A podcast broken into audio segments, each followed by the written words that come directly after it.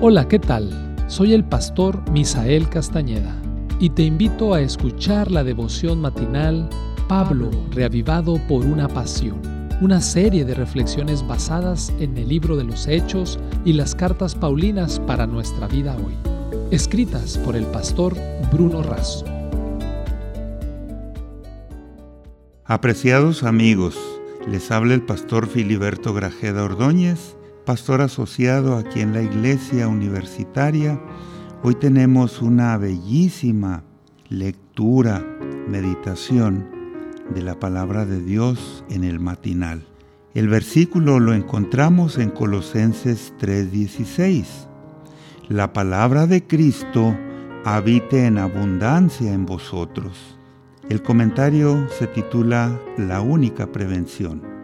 De pronto oficiales del Ministerio de Salud me estaban buscando.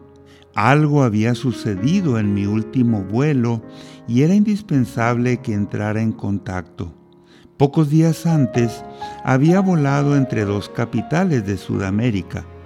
En tal vuelo había una persona infectada de sarampión y necesitaban cumplir un protocolo de advertencia. Según el Centro para el Control y Prevención de Enfermedades, CDC, el sarampión es una infección causada por un virus. En una época fue una enfermedad muy frecuente. Aunque las tasas de mortalidad se han reducido en todo el mundo, la enfermedad aún se cobra 100.000 vidas cada año, la mayoría menores de 5 años. Por eso, el CDC recomienda que todos reciban la vacuna, pues es la única forma de prevención. El término vacuna fue propuesto por Luis Pasteur en 1881 en homenaje a Edward Jenner. Él, en 1976, inventó la vacuna contra la viruela, una enfermedad erradicada en la actualidad. Jenner observó que las ordeñadoras de vacas afectadas de viruela vacuna no se contagiaban de la viruela humana.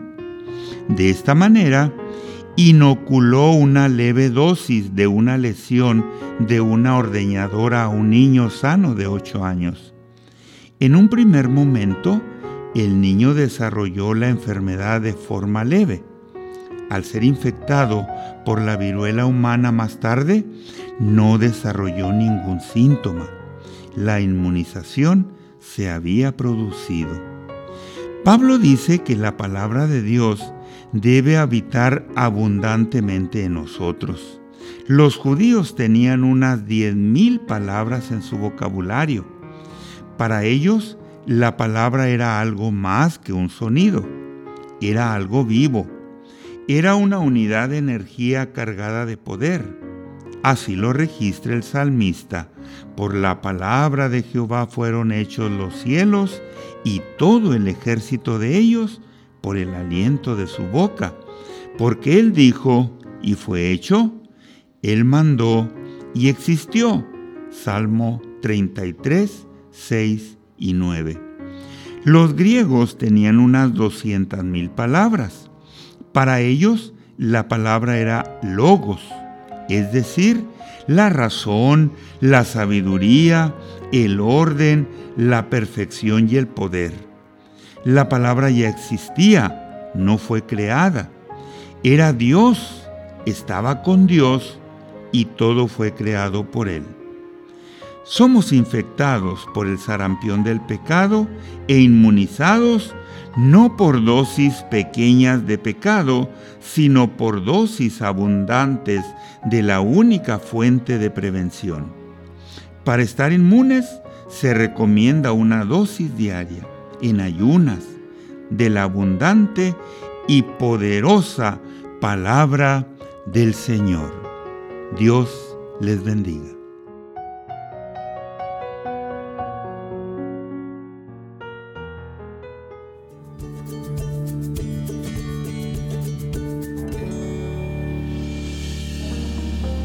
Esta fue una producción de la Iglesia Universitaria de Montemorelos en México. Te saluda el pastor Francisco Soto. Hasta la próxima.